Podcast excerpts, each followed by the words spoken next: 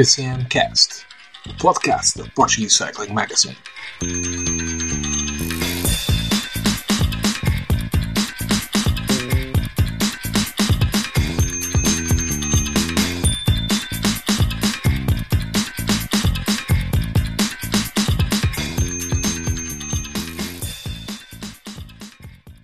Olá a todos, sejam muito bem-vindos à 15ª edição do PCMcast, o podcast da Portuguese Cycling Magazine. Esta semana ultrapassamos as 2000 reproduções no nosso podcast. Desde já, obrigado a todos que estão desse lado a escutar-nos uh, semana após semana a falar uh, de ciclismo. É bom ver que continuam interessados naquilo, naquilo que temos para dizer e ainda não, não se fartaram de nós.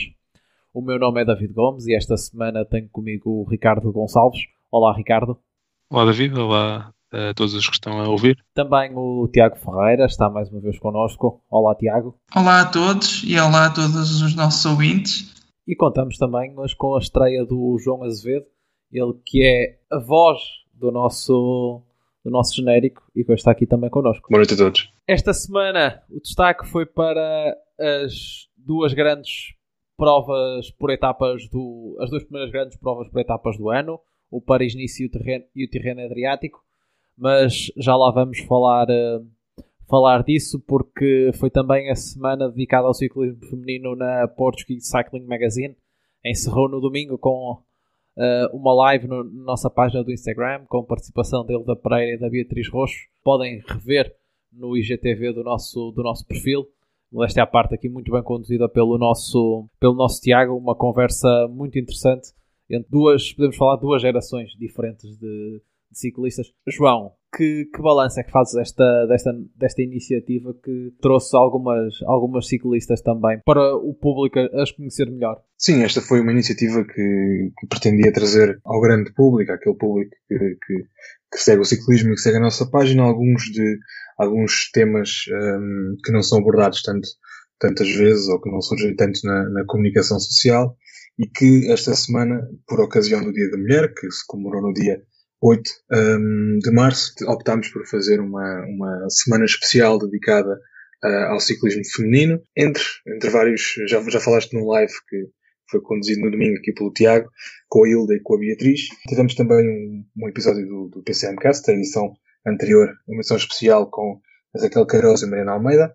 Tivemos na, na quarta-feira um artigo muito interessante com, com, escrito pela Isabel Fernandes, um, a famosa uh, Iron Lady, que, que nos contou a sua, a sua experiência de, de comissária sendo um, mulher, não é? Em alguns sítios não é assim tão, tão bem aceito como isso e convido-vos a, a, visitar o artigo porque está bastante interessante. Na quinta-feira, no dia seguinte, tivemos o, um, um takeover especial também feminino com a Mariana Liban, bastante uh, interessante e que privilegiou o contacto com os nossos seguidores. No dia seguinte, sexta-feira, uma, uma, também um artigo uh, especial escrito pela Marta Varandas, a, responsável pela comunicação da, da, da FAPEL. No sábado, optámos por recorrer a uma, a uma conferência de imprensa dada pela Ana Werner Bregen, a, campeã do mundo de ciclismo de feminino, e transcrevemos uma, uma, essa conferência de imprensa que foi dada por, por ocasião da nomeação para, o prémio, para os prémios Laureus. Como dissemos, a semana terminou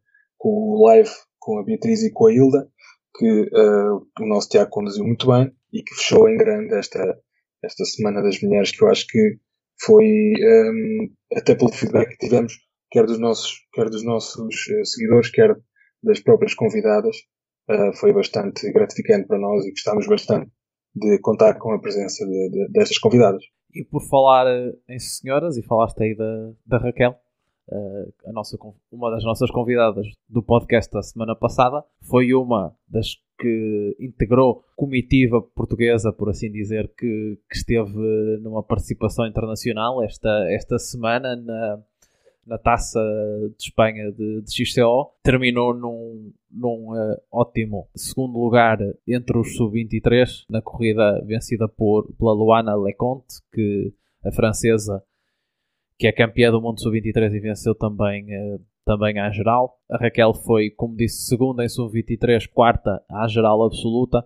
A Ana Santos também lá esteve, uh, apesar de uma queda sofrida logo na primeira volta, foi ainda oitava na geral absoluta, quarta melhor sub-23 e também a participação portuguesa contou ainda com a Elite Joana Monteiro, que foi 12 classificada. Os homens correram com o, João Cruz, quinto classificado na, nos Júniores, e no, nos Elites, Mário Costa foi 14 e o João Rocha foi 37. Uh, eh, tivemos a oportunidade aqui de trocar algumas impressões com, com Raquel. Ela disse que ainda, ainda há muito a melhorar, mas que ficou muito satisfeita por, uh, por mais uma prova e com, com um nível uh, elevado. Estava, como falámos, com uma com a, a Luana Leconte, uma das, das jovens mais promissoras também do, do BTT, e ela disse, dizia-se que dizia, dizia-se muito feliz pela, pela prova e que, que há ilações a tirar para o resto do ano também. Desejar à Ana, depois da, da sua queda, as rápidas melhoras. Parece-nos que foi, que foi só chapa e que ela estará aí firme e forte já brevemente. Por falar em ciclismo feminino, tivemos também a primeira prova internacional por etapas do calendário feminino, que foi o Healthy Aging Tour. A prova teve transmissão no, no Eurosport Player. Quem for subscritor desse, desse serviço pode aproveitar para, para rever a qualquer momento. Tive, tive a oportunidade de acompanhar em direto apenas a, a primeira etapa, depois as outras uh, vi em diferido. Prova que se desenrolou na Holanda e teve a, a particularidade, uma vez que tem que haver uma garantia total de isolamento e, e sem público, por isso a, a primeira etapa disputou-se no circuito automobilístico de Assen. Até tem alguma história com o ciclismo, uma vez que, por exemplo, uma volta à Espanha já lá começou, se não me engano, em, em 2009. A vitória nesse, nesse primeiro dia não podia deixar de ser para a SD Works com a, a Julian Dior, segunda etapa foi um contrarrelógio vencido pela Ellen Van Dyke, uma etapa que também teve problemas por causa do, do mau tempo. Era uma etapa numa zona, numa zona costeira. Uh, por causa do mau tempo, a etapa foi adiada por umas 5 horas. As corredoras tiveram que fazer o contrarrelógio sem recorrerem às bicicletas de, de contrarrelógio, apenas com, com as bicicletas normais, por conta de do forte vento que se fazia sentir por uma questão de segurança, a organização decidiu que, que, seriam feita, que seria feita a etapa sem recorrer a bicicletas de contrarrelógio. Vitória da, da ex-campeã do mundo da, da especialidade, Ellen Van Dijk, e que lhe valeu também, ajudou à conquista da, da geral, que confirmou no último dia no circuito do Van Berg. A vitória na etapa pertenceu a Lunek Unakan. Houve uma luta muito interessante entre a Ellen Van Dijk, a Lisa Brennauer e também uh, a Emma Norsgaard para, para a discussão da, da geral. E este, este circuito do, do Van Berg tem a curiosidade de ser uma, uma colina construída no local onde em tempos foi um, um aterro sanitário e os holandeses, uh, apaixonados pelas bicicletas, ali aproveitaram para, para construir um, um circuito de, dedicado ao, ao, ciclismo com esta, com esta colina do, do Van Berg. Fizeram até lá um setor de pavé que foi o local de, de final desta, desta corrida. Quem, quem for subscritor de, do Eurosport Player e quiser rever, rever a corrida, penso que não dará o seu tempo por, por mal emprego. Mas, como falamos no destaque, foram as primeiras corridas por etapas, Paris-Nice e Tirreno Adriático. Na altura em que gravamos, o Tirreno Adriático ainda, ainda não, não terminou, apesar de estar praticamente decidido a favor de, de Tadej Pogacar. Mas vamos começar por ordem, por ordem cronológica. Vamos começar pelo que se passou em França. Vitória final para Maximilian Chakman, pódio completado por Alexander Vlasov e Ionis Aguirre, num golpe de teatro no último dia, numa altura em que tudo dava a entender que Primoz Roglic iria vencer, vencer a geral depois de três vitórias de etapa. Uma queda afastou o esloveno da, da vitória final e já se fala numa, numa maldição francesa para o duplo vencedor da, da volta à Espanha. Ricardo, que balanço fazes deste, deste Paris-Nice? Pontos positivos, pontos negativos? O que achaste da, da corrida? Não achei tão interessante como o Tirreno Adriático, mas eu penso que isso também se deve em, em parte à, à start list que nós tínhamos em França, que era consideravelmente mais fraca em termos de homens para lutar pela geral. Eh, mas começando logo pelas primeiras etapas, eh, isso não acontecia ao nível dos sprinters, onde tivemos eh, grande parte dos melhores especialistas. E eu penso que o que nós podemos tirar desta prova é que o Sam Bennett continua num nível acima de toda a concorrência, com muito mais mais velocidade e muito mais capacidade de ganhar etapas ao sprint do que, do que os nomes que aqui estavam presentes. E não eram os quaisquer, tínhamos o Demar, tínhamos o, o Ackerman, o, o Mats Peterson também, mas o Bennett mostrou que, que a Quickstep continua a ser uma das melhores equipas nesta especialidade e, e dominou como dominou os sprints, embora tenha perdido um para, o Cisbull, mas aí mais por uma, por uma questão de colocação, porque em termos de velocidade deu para ver que ela, que ela estava lá para lutar pela vitória. Agora, em termos de geral, só deu primos Roglic na, na, na etapa de, de, chegada a um alto e, na, e no contrarrelógio, embora ela tenha acabado por perder a, a prova com uma, com uma infelicidade com duas quedas na última etapa e que, em que os seus adversários aproveitaram para, para o distanciar. Agora, se isso revelou falta de fair play ou não, deixo para, deixo para outros, deixo para mais à frente, mas o que temos que dizer é que o Roglic na montanha mostrou ser o mais forte em condições normais teria ganho sem problemas esta prova, mas no final quem conseguiu aproveitar foi, foi o Schachmann para, para levar mais um, um Paris-Nice para casa, ele que é o primeiro alemão a, a ganhar em três anos seguidos esta prova, uh, após uma edição em que, que ficou marcada pelo, pelo final antecipado devido à, à, pandemia no ano passado, ganha esta em que também vai ficar, de certa forma, associada a, a esta etapa final, que diga-se também foi alterada por causa da, da, pandemia, já que os responsáveis da cidade nisso não permitiram que a corrida entrasse dentro de, da malha urbana da, desta cidade. O plano B foi um, curto, um circuito em, em redor de Levens, com uma curta etapa de 90 km e que acabou num, num sprint ao grupo, restrito, com os principais favoritos e na qual estava o Schachmann, que, que assim vou para casa mais uma edição do Paris-Nice após o azar do, do Roglic. Tiago, quando olhamos para o terreno falamos de gente nova e de, e de gente que pode vir a, a dominar o ciclismo por aí fora, mas aqui também eh, foi eh, a primeira vitória de Stefan Bissegar, ele que já tinha ficado eh, foi o que tinha ficado mais perto do Filipe Pugana no Aue Tour e conseguiu bater ali às centésimas o, o Remy Cavaina, confirmou a sua, a sua primeira vitória no, no World Tour. O que te pareceu este suíço da, da EF Pro Cycling? Achas que poderemos ter aqui um, um digno sucessor de Fabian Cancellara? Tenho uma opinião algo formada sobre o Stefan Bissiger e hum, não creio que seja tanto como um Cancellara mas creio que poderá ser um Kong um bocadinho melhor. Basicamente, eu acho que o Stefan Bissiger tem os ingredientes todos para ser uma máquina autêntica de destruir pelotões e, e de ganhar e de ganhar uh, várias provas uh, em finais assim meios em que os sprinters não, não consigam passar tão bem. Uh, acho que ele tem relativa, uma relativa facilidade de passar aquelas colinas um bocadinho chatas para os sprinters normais e acho que nos, nos contrarrelógios vai, ainda vai conseguir evoluir mais também. Creio que vai ser um, como eu gosto de. Eu, para mim, eu tenho como um touro, mais ou menos assim, vamos meter assim os termos. Parece-me aquele tipo de ciclista forte que vai conseguir destruir pelotões e que vai conseguir bastantes vitórias e acho que tem um futuro muito grande à frente. E, e esta vitória no, no Paris-Nice, no contrarrelógio contra o Cabanhá, vem a testar a qualidade dele, porque eh, como sabemos, o Cabanhá não é um contrarrelogista qualquer. Na minha opinião, está no top 10 de, de, melhores contrarrelogistas no mundo e um, só, só prova que o Bissiger está a conseguir fazer a sua caminhada e que ainda vai conseguir fazer melhores resultados. E, e vamos ver se, se, se, neste ano ele se consegue intermeter no, no, no top 10 do, dos melhores contrarrelogistas no, no campeonato do mundo.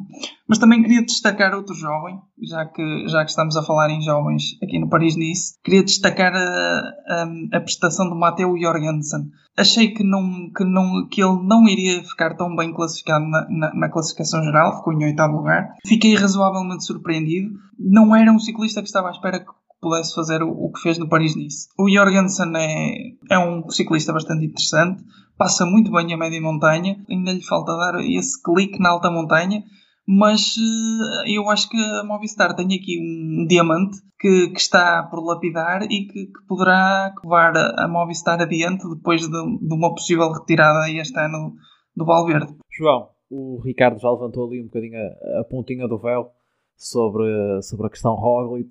O homem esteve envolvido em duas polémicas. No sábado, o Gino Mader ia isolado para, para conquistar a etapa de montanha quando o, o, o Roglic ataca no grupo de favoritos e ultrapassa a qualquer coisa como 50 metros da meta. uh, muita gente a, a, falar numa, numa falta de fair play do, do Roglic e uh, muitas vezes seriam necessárias cultivar algumas amizades dentro, dentro do pelotão que nunca se sabe quando dão jeito e isto e este movimento do Roglic tinha sido completamente contrário a isso. Um, um dos, que, dos que eu referiu foi até o, Chris Horner na, na sua análise à, à corrida e parece que no domingo o pelotão retribuiu mesmo e quando, quando o Roglic caiu pela, pela segunda vez foi toda a gente prego ao fundo e, e ninguém permitiu que ele, que ele reentrasse, reentrasse no pelotão. Que leitura é que fazes desta polémica que se levantou no Paris-Nice? Olha, de facto, uh, eu não acredito muito nessas coisas, mas de facto parece que o karma uh, atacou aqui o nosso amigo Roglic, porque, é assim, eu sou da opinião que para correr a este nível é para ganhar, e se o Roglic naquela, naquela, naquele final em que ultrapassa o Gino Mader tinha, tinha forças para isso, só tinha que o fazer. Portanto, estamos a falar de um nível em que o fair play é bonito, mas uh, estão lá para ganhar, eles são pagos para ganhar, são pagos para, para ter resultados. E, e, ali era, era a vitória do Roglic, era a terceira vitória, era, era só carimbar a vitória no Paris-Nice. Parecia que não havia uh, discussão nenhuma, mas que de facto dia a seguir que se viu que essas, essas uh, amizades uh, se calhar não estão assim tão, tão sólidas como por exemplo nós se calhar já vimos outras ocasiões, nomeadamente quando a Sky dominava os pelotões da, da, da, volta à França e nessas, e nessas corridas muitas vezes o pelotão parava para, para Froome recular. Lembro-me de alguns episódios desse, desse, desse,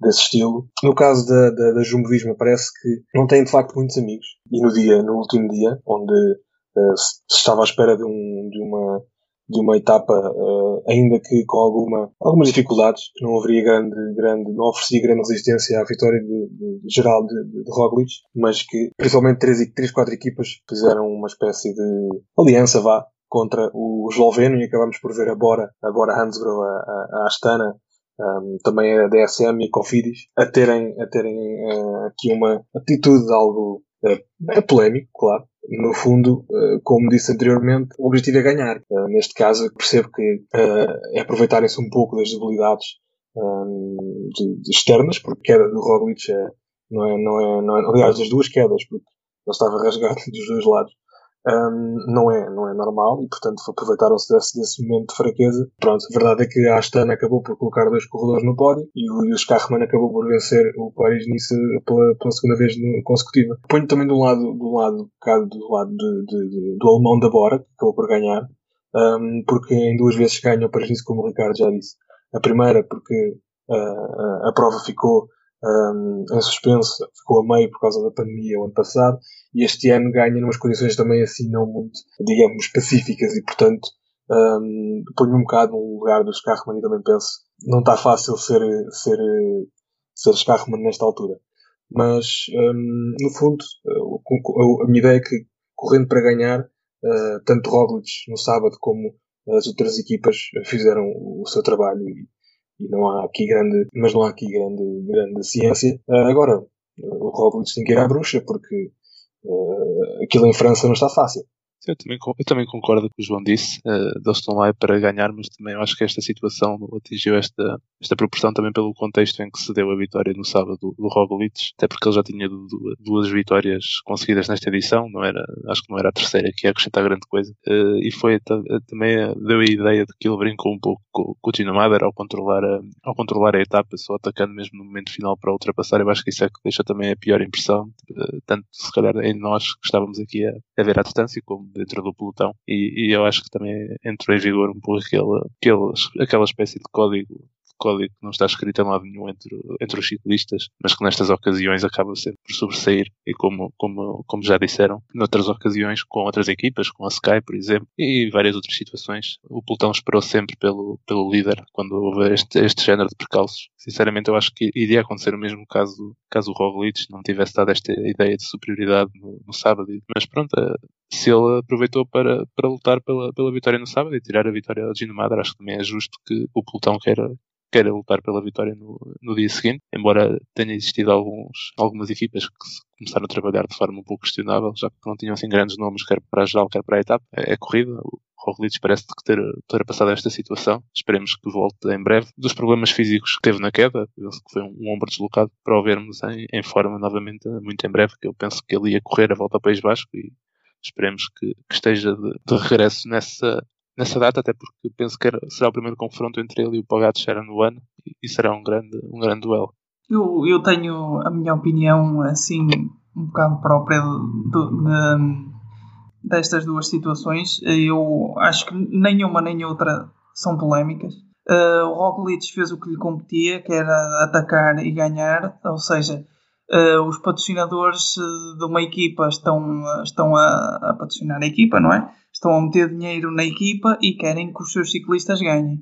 Portanto, eu acho que o que o Roglic fez, hum, se calhar peca um bocado por ter sido só no último quilómetro ou no, ou no último quilómetro e meio, mas uh, se eu fosse ciclista faria exatamente a mesma coisa, que era sempre estar sempre em busca da vitória e foi só uma pena por ter apanhado em cima do risco de meta o Gino Meder, mas eh, eu, se fosse ciclista, teria feito exatamente a mesma coisa do que o, que o Roglic fez e não, não o condeno, nem acho que é uma polémica. Como também não acho que seja polémica o que a Bora e a Astana fizeram na última etapa, depois do, do Roglic ter, ter caído. Ou seja, hum, as equipas querem ganhar, não é? Todas querem ganhar, como eu já disse, os patrocinadores querem, querem que, que as equipas ganhem. E hum, o Roglic caiu, não conseguiu recular, uh, não conseguindo recular, uh, equipe, as equipas da Bora e da Astana, e também com a ajuda depois da DSM e da Cofidis, começaram a puxar para, para distanciar o, o Roglic. Uh, e eu não condeno essa atitude também, porque são, são, são todos desportistas profissionais e um, todos sabem o que têm que fazer e o objetivo é ganhar. Portanto, uh, as duas situações para mim não, não, não geraram polémica. Encerrado o, capítulo Paris-Nice, com, este, com esta discussão de, de Roglic, penso que ainda, que ainda irá dar uh, muito que falar. Avançamos então para, para o terreno Adriático. Como disse, apesar da prova ainda, ainda não ter terminado ao dia em que gravamos este, este podcast, falta disputar-se o contrarrelógio final, mas pelas diferenças feitas neste momento na classificação geral, tudo aponta que as coisas se mantenham mais ou menos como estão, com Pogacar, Ut Van Aert e Mikel Landa a comporem o pódio final. O nosso João Almeida está também no, no top 10 e por ali deve, deve terminar. Um, foi uma corrida louca.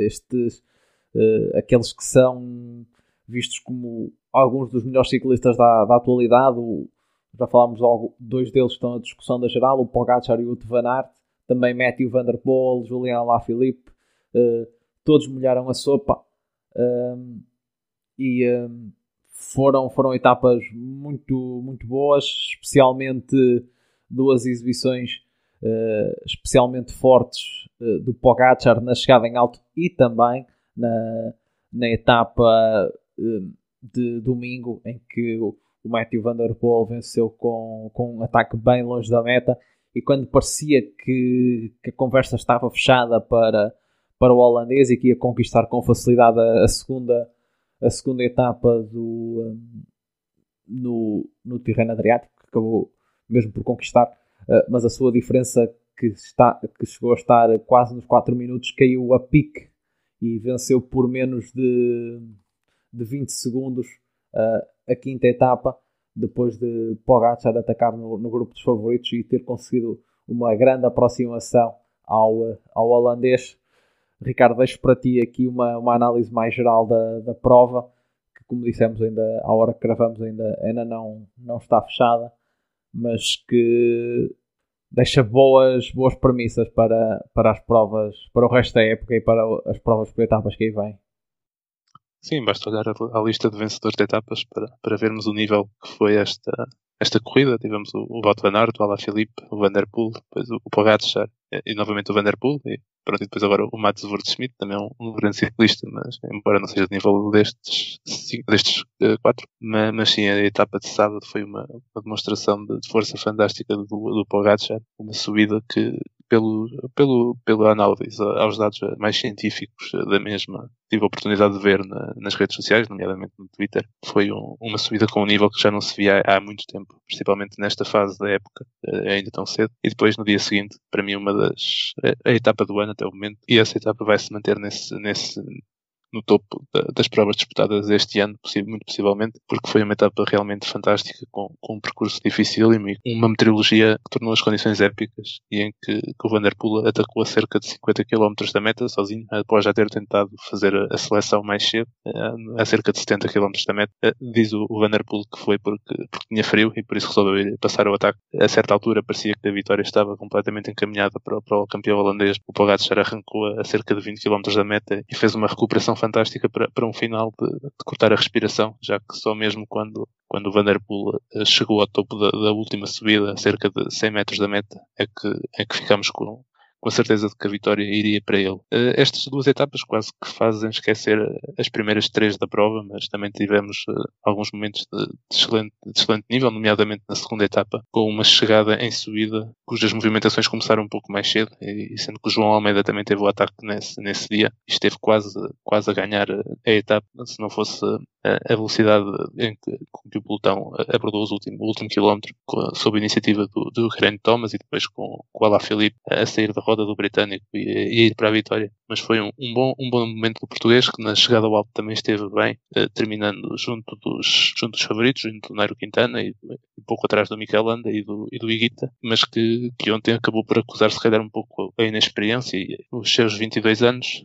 eh, e possivelmente não lidou da melhor forma com, com, as condições atmosféricas e acabou por perder algum tempo, que o coloca no, neste momento no sétimo lugar, um bom resultado, mas que podia ser um pouco melhor se não tivesse perdido algum tempo importante na etapa de domingo. De qualquer das formas, e como disseste, ainda não, não ainda nos falta disputar o contrarrelógio quando estamos a gravar este, este episódio, mas ainda tem a oportunidade de talvez subir uma ou outra posição, dependendo do que, do que fizerem os rivais à sua frente, nomeadamente o, Fabro e o Tim Valens, mas qualquer das formas eu acho que é uma prestação muito positiva do João, que abre boas, boas indicações para o resto da temporada. Uh, sobre, sobre a etapa, a etapa de domingo, o, o próprio João acabou por, uh, por tirar essas, essas ilações do que, do que falavas. Ele na, nas suas redes sociais acabou por publicar exatamente não foi um dia fácil hoje, mas uh, são dias que servem para, para aprender com, com os erros e lutamos até ao fim. Uh, lembramos que ele, ele na, na fase inicial, quando começaram os primeiros ataques, chegou, chegou a estar cortado, depois só só quando o grupo dos favoritos reagrupou ele voltou ao pelotão. Depois também vimos ele durante, durante a etapa a, a sofrer um pouco, um pouco com o frio e lembro-me até numa imagem um pouco contraditória do Egan Bernal no mesmo grupo a vir atrás ao carro, a vir buscar um, um casaco, um agasalho, andou muitas, durante muito tempo na, na, parte, na parte traseira do grupo, até com dificuldades em, em apertar o casaco o João foi um dos que escolheu ir a etapa toda sem, sem nenhum agasalho maior e provavelmente uh, pagou um pouco a, a fatura do, do, frio que também uh, se fez sentir e muito na, na etapa de ontem. E o João Almeida parece ter, ter sofrido um pouco com essas, com essas condições, mas o, o ciclista português tirou as ilações corretas desse, desse dia. O ciclista português que já tinha estado em evidência numa. Não sei se lhe podemos chamar polémica, se foi um pouco de nacionalismo extremo levado por alguns adeptos portugueses que não gostaram muito do, do ataque de, de Julián Alaphilippe para, para vencer a segunda etapa numa altura em que o João Almeida uh, seguia, seguia isolado, uh, ele que acabou ainda no top 10, no top 10 dessa etapa.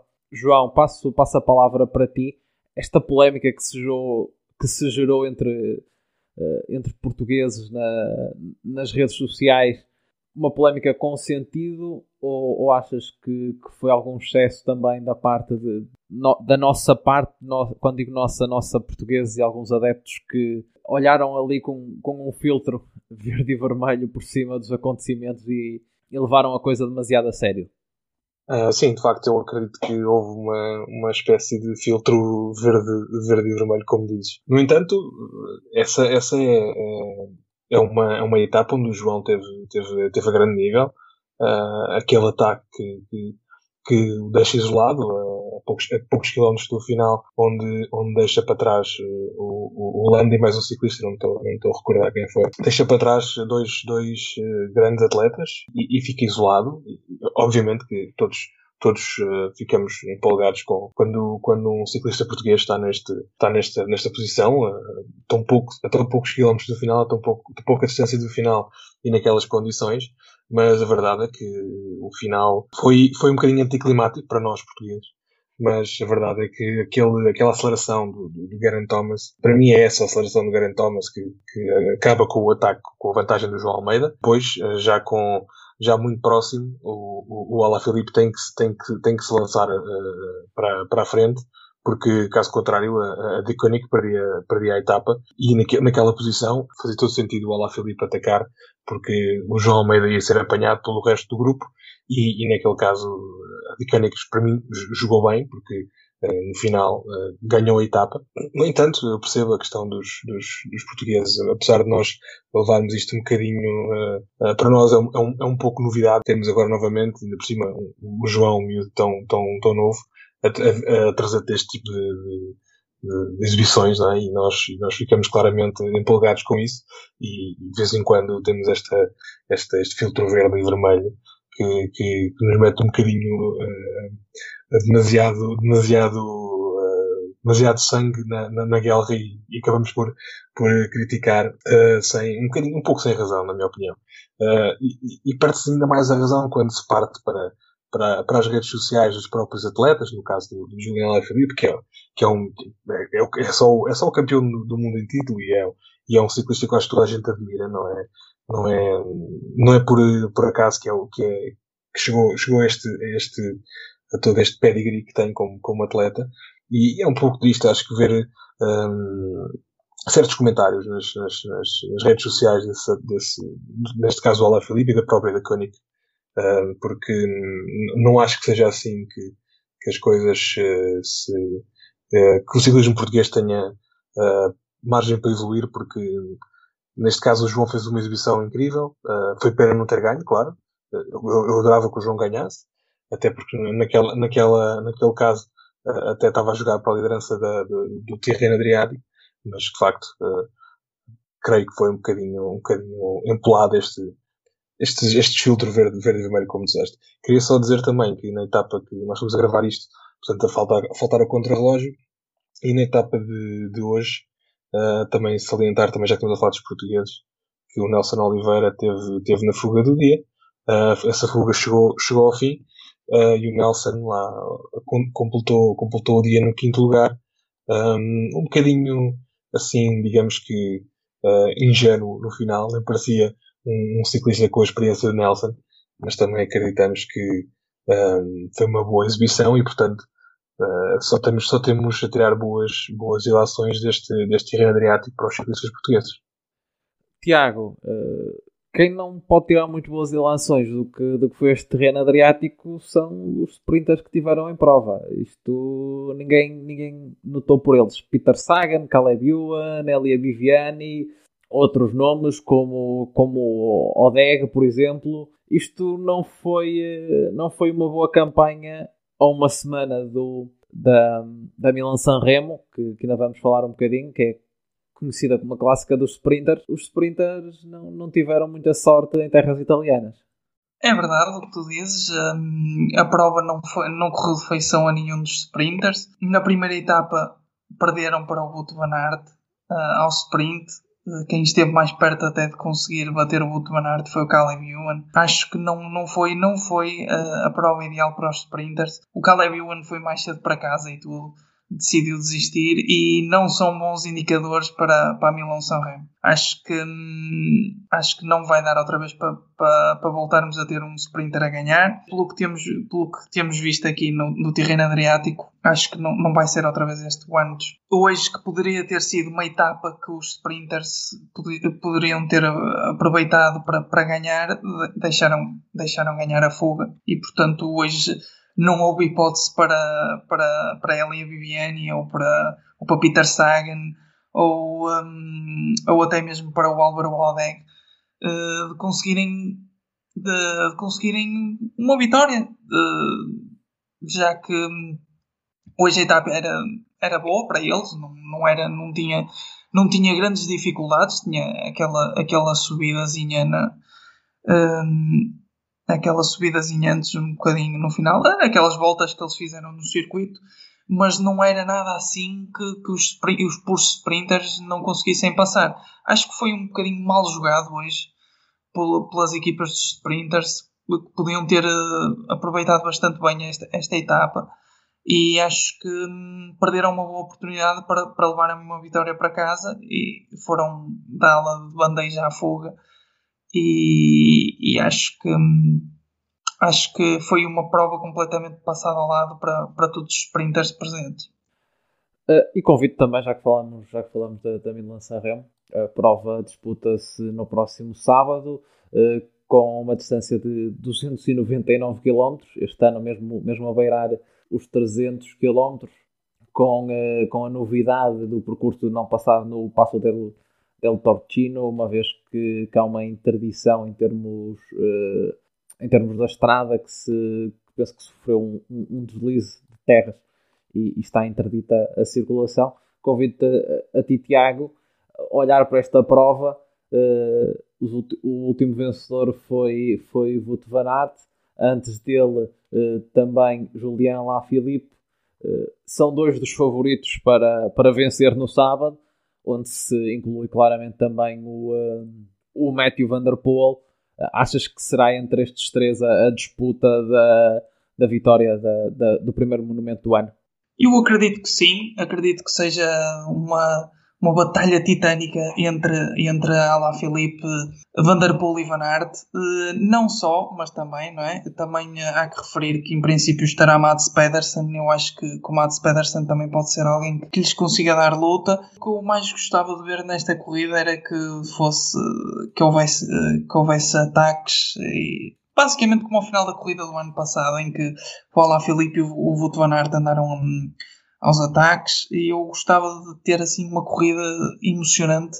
Uh, nós este ano já temos tido bastantes provas emocionantes e gostava de que, que a Milan Sanremo fosse mais um hino ao ciclismo, como foi a, a, quinta etapa que se falou do terreno Adriático, para mim foi um hino ao ciclismo. E, um, e gostava que a Milan Sanremo uh, seguisse, seguisse por esse caminho. Uh, o percurso é, é duro, 299 km, imagino que, que sejam para quebrar uh, tanto fisicamente como psicologicamente alguém, uma pessoa mesmo ciclista profissional, tem, tem aquelas, aquelas uh, dificuldades habituais, já menos, como tu já referiste, o Turchino, que um, por causa dos deslizamentos de terras que não, não, poderá, não poderá estar presente. E, e é isso que eu espero. Eu espero que seja uma prova memorável e que, e que seja uma, uma prova que, que, faça com que, que, hum, que, os adeptos vibrem. E, e o meu desejo é que a Milão Sanremo seja, seja uma prova memorável e que este ano continue a ser continue a ter provas bastante boas que o ciclismo só tem a ganhar com, com, com os, os adeptos que está, que está a cativar que o ciclismo tem tudo a ganhar com estas corridas e com esta nova geração que não tem medo de atacar. Sim, eu no, no fundo partilho da, da, opinião do Tiago em relação à, à, à prova. Espero que tenha bastante espetáculo, porque tem-nos vindo a habituar a este, este ano, principalmente, com estas figuras que vamos tendo, que são incontornáveis, e, e, e estão-nos a habituar a, a, a, dias incríveis. Esta, etapa do, do, do Terreno Adriático, a quinta etapa, eu acho que foi, foi qualquer coisa um, um hino ao ciclismo, também concordo. Um, e acho que a prova vai ser, uh, vai ser diferente e vai ser mais difícil de, de analisar, porque nós vamos ter uh, os três que falámos, os, o, o Aert, o Martin van der Poel e o Juliano Alaphilippe, como grandes favoritos. Um, e entre eles vai ser uma luta que já se prevê uh, realmente, realmente muito acesa. Um, mas tendo estes três, eh, estes três eh, super atletas na, na, na, lista de partida, nós eh, estamos sujeitos a que haja um ataque realmente forte a muitos quilómetros da meta, que, por exemplo, no, no, no o pódio já vai, já vai começando a ser uh, palco de muitos ataques, mas até na Cipressa provavelmente vamos começar a ver algumas movimentações e vai ser muito interessante ver como é que vai, como é que vai correr, como é que se vai desenvolver a corrida entre estes, entre estes, principalmente estes três, que, que eu acho que vão realmente dominar a corrida. Vamos ver também com que, com que equipas é que estarão uh, a seu lado, com que colegas de equipa, de equipa terão, um, mas eu acredito que será uh, entre estes três. Um, também não acredito numa hipótese de uma chegada ao sprint, porque estes três é sinónimo de, de, de ataques constantes e não me parece que pelo menos chegar a um grupo uh, muito numeroso. Portanto, estou à espera de, de, espetáculo como já, como já nos deram uh, até aqui nesta temporada. Um, tenho ainda uma palavra para, para, para o Filipe Gilbert, que vai fazer, uh, vai tentar uh, fechar os cinco monumentos um, nesta edição do, do, do São Remo e, e, vai ser uma das últimas, porque uh, Gilbert já anunciou a sua, a sua retirada em 2022 e, portanto, uh, tem este ano e o próximo para fechar o ciclo dos cinco monumentos e juntar-se à, à, famosa lista dos, dos, dos cinco monumentos, que é, que é bastante. É, é incrível nós podemos ter, ter esta geração, como o Tiago falou, a geração de, de Bernal, de Pogacar, de, de Wout van Aert e de Mathieu Van Der Poel, e ao mesmo tempo um, um Filipe Gilbert de 38 anos, que, que, pronto, como, como disse, já não tem muito, muito, muito tempo para, para dar ao ciclismo, mas que uh, particularmente gostava muito que fosse um dia feliz para o, para o Felipe Gilbert e que eventualmente levantasse os braços em, em San Remo, uh, ficava feliz com essa vitória. Um, mas acredito que vai ser difícil porque os outros três estão realmente uh, numa forma, como já se viu, uh, estratosférica e vai ser muito difícil. Mas fica aqui o meu, o meu, não pode ser que o Gilbert Roça e, e, e tenha umas perninhas mais uh, em grande no, no, no, próximo, no próximo domingo.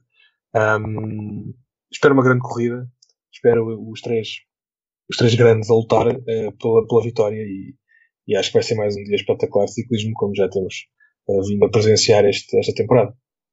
Concordo com praticamente tudo o que o Tiago e o João disseram sobre a Milan Serremo, acho que os, os, três, os três do costume são os grandes favoritos. Pessoalmente, eu acho que se o Vanderpool tiver com as, pernas, com as pernas que teve na, na Strada Bianca e conseguir colocar um ataque como colocou na subida final, eu acho que a corrida será para ele. Acho que a grande incógnita que eu aqui deixo é qual é que será a postura do Alaphilippe se, se estiver na frente da corrida num pequeno grupo com ele e com, com o Van Aert e se o Sam Bennett este ano tiver passar o pódio em, em, numa boa posição, coisa que ele não tem conseguido fazer nos últimos anos, mas ele este ano está, nota-se que está em boa forma. Se o Alaphilippe irá colaborar, ou se tendo o Bennett atrás com, com, a capacidade de sprintar que tem demonstrado este ano, se vai fazer o jogo de equipa e, e destabilizar o, o, grupo da frente para, para os perseguidores chegarem.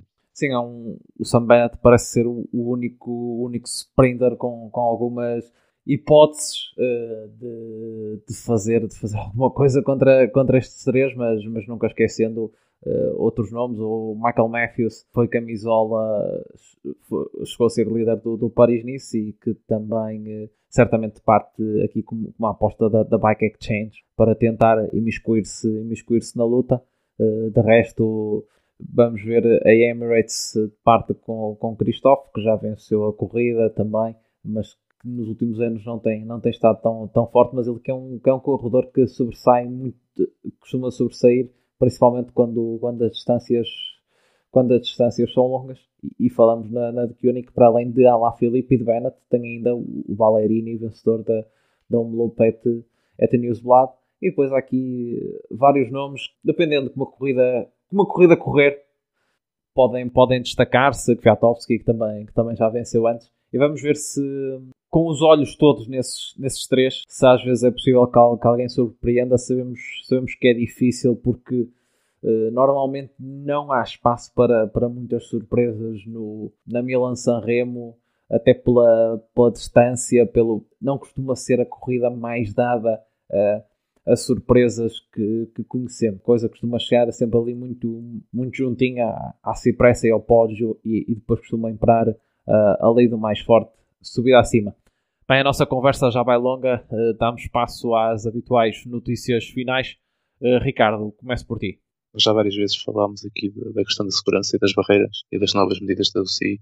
Eu vi hoje que foi anunciada uma nova, nova tecnologia de barreiras que vai ser posta em prática na, na E3 de Heidelberg, no final de março. Basicamente consiste numas barreiras com uma inclinação de 70 graus que impedem que as pessoas se, se debrucem para a estrada, o que também neste este ano não seria propriamente um problema, já que o público não vai estar presente, mas além disso, eh, estas barreiras são feitas de um material que, de plástico que absorve, absorve os choques e que, que de acordo com, com, a empresa, que se chama Boplan, poderá se tornar as consequências de uma queda menos, menos grave.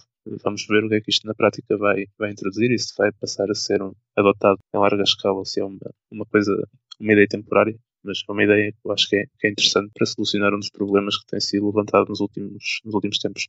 Já que, já que falamos também de segurança e o Ricardo puxou, puxou o assunto para, para cima da mesa, uh, queria falar sobre aquela, uh, aquele episódio que aconteceu na segunda etapa do Paris-Nice um, durante esta semana, consistiu numa queda uh, aparatosa do, do George Bennett, com, que colidiu com, com mobiliário urbano e acabou por uh, partir o seu capacete em, em, em dois. Uh, portanto, e, e, o, resultado foi, foi um, um George Bennett um bocadinho, um bocadinho confuso, assim, uh, como se não soubesse onde estava. E, e veio-me à cabeça o protocolo que a UCI implementou no final do ano passado, que diz respeito às concussões cerebrais, e às, e às sequelas com que os atletas podem ficar. E parece-me que o assunto foi um pouco, não diria ignorado, mas foi um pouco escamoteado pela imprensa, porque eh, eu acho que neste caso devíamos ter um bocadinho mais de, de precaução e, e, segurança para os atletas. E ali bastou tanto o médico como o, o diretor desportivo da Jumovisma uh, fazerem, fazerem um, um, um, thumbs up, levantarem um polegar e, e, o Jorge Bennett continuou, uh, apesar de ter assim, um aspecto meio, meio uh, perdido. Este, estes, estes, estes, este tipo de, de, de acidentes por vezes acontecem e, e nunca é demais uh, prevenir. E, e, creio que não, não convém uh, aliviar estes, estes protocolos porque de facto são importantes. Neste caso parece que foi um bocadinho ignorado este. O George Bennett disse que estava tudo bem e acabou por dar uma entrevista no final e talvez no dia a seguir dizer que estava tudo bem, uh, mas que convém dar atenção a este tipo de casos porque podem haver umas elas complicadas e, e, e sequelas complicadas depois deste tipo de acidentes. A notícia que eu, que eu hoje trago aqui não, não tem nada a ver com segurança, mas é uma, uma notícia que foi muito importante no panorama do ciclismo nacional, que foi o da, da suspensão por 4 anos de, por doping uh, a Raul Alarcón. O Alarcón já se encontrava provisoriamente, uh, provisoriamente suspendido, uh, suspenso pela UCI, por, por ter tido anomalias no seu passaporte biológico e já, já, já há algum tempo que ele estava afastado da competição porque estava provisoriamente eh, suspenso. Para mim não é, não é, não me causa grande surpresa que ele tenha sido suspenso, porque geralmente estes casos de, quando existem suspensões provisórias desembocam em, em, em, em suspensões uh, por doping mesmo. E ele foi suspenso por 4 anos, mas convém referir que esses 4 anos têm retroativos, ou seja, o tempo que ele teve provisoriamente suspenso conta para esta suspensão. Portanto, o Rolando Alarcón uh, poderá voltar a competir em outubro de 2023, ou seja, mais, basicamente daqui a dois anos e meio.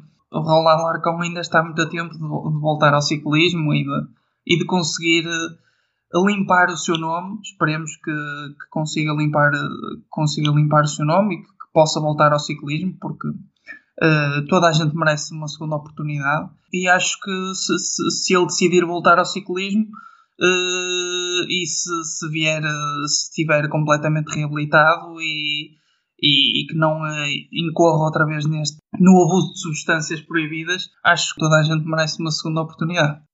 tu falaste aí da questão do, do limpar a imagem e deixa-me pegar até relativamente a este caso do Alarcon e até fazendo aqui um, eh, falando dessa questão da imagem por outro, por outro prisma, pegando aqui num, num post de, de, um blog espanhol que é o, o 3928 Altimetrias, que é de um, de um asturiano uh, dedicado a, a divulgar aquelas que são a, as montanhas de Espanha, especialmente a zona das Astúrias, e quando soube deste dispositivo do, do Alarcon, ele, ele colocou uma imagem do uh, pódio da volta às Astúrias que o Alarcon ganhou e que lhe foi retirada essa vitória, tal, tal como das voltas a Portugal 2017 e 2018, em que ele diz este é o pódio da volta às Astúrias até hoje porque foi uh, o Raul Alarcon foi suspenso e perdeu, perdeu o título dele. Mas agora quem é, como é que fica a imagem da, da volta às Astúrias? Porque relembramos o segundo, o segundo foi, foi Nairo Quintana. Diz, para uma prova tão pequena como tão pequena no panorama internacional como era a volta às Astúrias, teria sido muito importante a, a imagem de, de, um corredor como era, como era Nairo Quintana, à altura, que uh, vencedor em título à data da volta à Espanha e que fazia da volta às Astúrias a sua, a sua corrida de preparação para, para o giro que, que viria a disputar esse ano. Teria sido muito importante para a volta às Astúrias uh, ter como bandeira para apresentar à comunidade internacional um Nairo Quintana como, como vencedor. Uh, e não foi isso, não foi isso que, que se viu e passados alguns anos uh, vê exatamente o, o, vencedor desse ano ser-lhe retirado o título por um caso de dopagem. E, e eu faço o, contra, o contrabalanço para, para, para Portugal. Não, não vou entrar aí na, na discussão da, da, questão do se merece uma segunda oportunidade ou não. Acho que isso seriam, seriam debates para, para nos alongarmos ainda muito mais. Isto já vai longo. Mas, mas pergunto eu, eh, acho que já toda a gente sabe a, a má fama que a volta a Portugal tem, tem lá fora. E sabemos muito bem que o porquê que os ciclistas internacionais lhe chamam de grandíssima, não é, não, é, não é pelas melhores razões. Como é que essa imagem fica ainda mais manchada quando o vencedor de duas edições e de forma hegemónica é agora, é agora suspenso. Acho que é mais uma, uma machadada na reputação do, do ciclismo português. Quando há uns tempos falámos dos, dos ciclistas portugueses a correr lá fora, eh, apontamos que as equipas estrangeiras pura e simplesmente já não vêm buscar ciclistas que, que estão no seu, uh, no seu máximo uh, neste momento a correr em Portugal. Ou seja, vêm-nos buscar jovens. ninguém vai. Atualmente, uh, ninguém recruta corredores que estão, que estão a, a disputar as corridas portuguesas. E isto é mais uma machadada na, na reputação da, do, do, ciclismo português, do ciclismo interno, junto, junto da comunidade internacional e junto dos uh, dos espectadores internacionais e, do, uh, e, e, também das equipas, uh, das equipas lá fora. Convém, convém repensar estas coisas e convém, convém olhar com cabeça para isto porque eu vi as pessoas a, a, reagirem de uma forma quase conformada que com este caso, claro que também por causa de já estavam a contar por causa da suspensão provisória, mas toda a gente encarar isto como é só mais um. Mais uma vez, um ciclista em Portugal acusa e um ciclista com, com duas vitórias na, na volta a Portugal. E é só mais uma vez a, a imagem do ciclismo do ciclismo português manchada, manchada perante, perante a comunidade internacional. Foi uma edição longa, termina, termina esta, esta semana, como falámos ainda, termina ainda o, o, uh, o terreno Adriático e, e disputa-se no próximo sábado uh, o primeiro monumento do ano com, com a Milan San Remo. Estamos todos ansiosos por, uh, por assistir ao, ao monumento italiano, mas durante a semana existem ainda duas clássicas na Bélgica, a Nokkerkors e a Breden uh, Classic, para quem estiver por casa e quiser assistir ciclismo. Uh, tem aqui duas, duas provas para, para assistir com, com transmissão.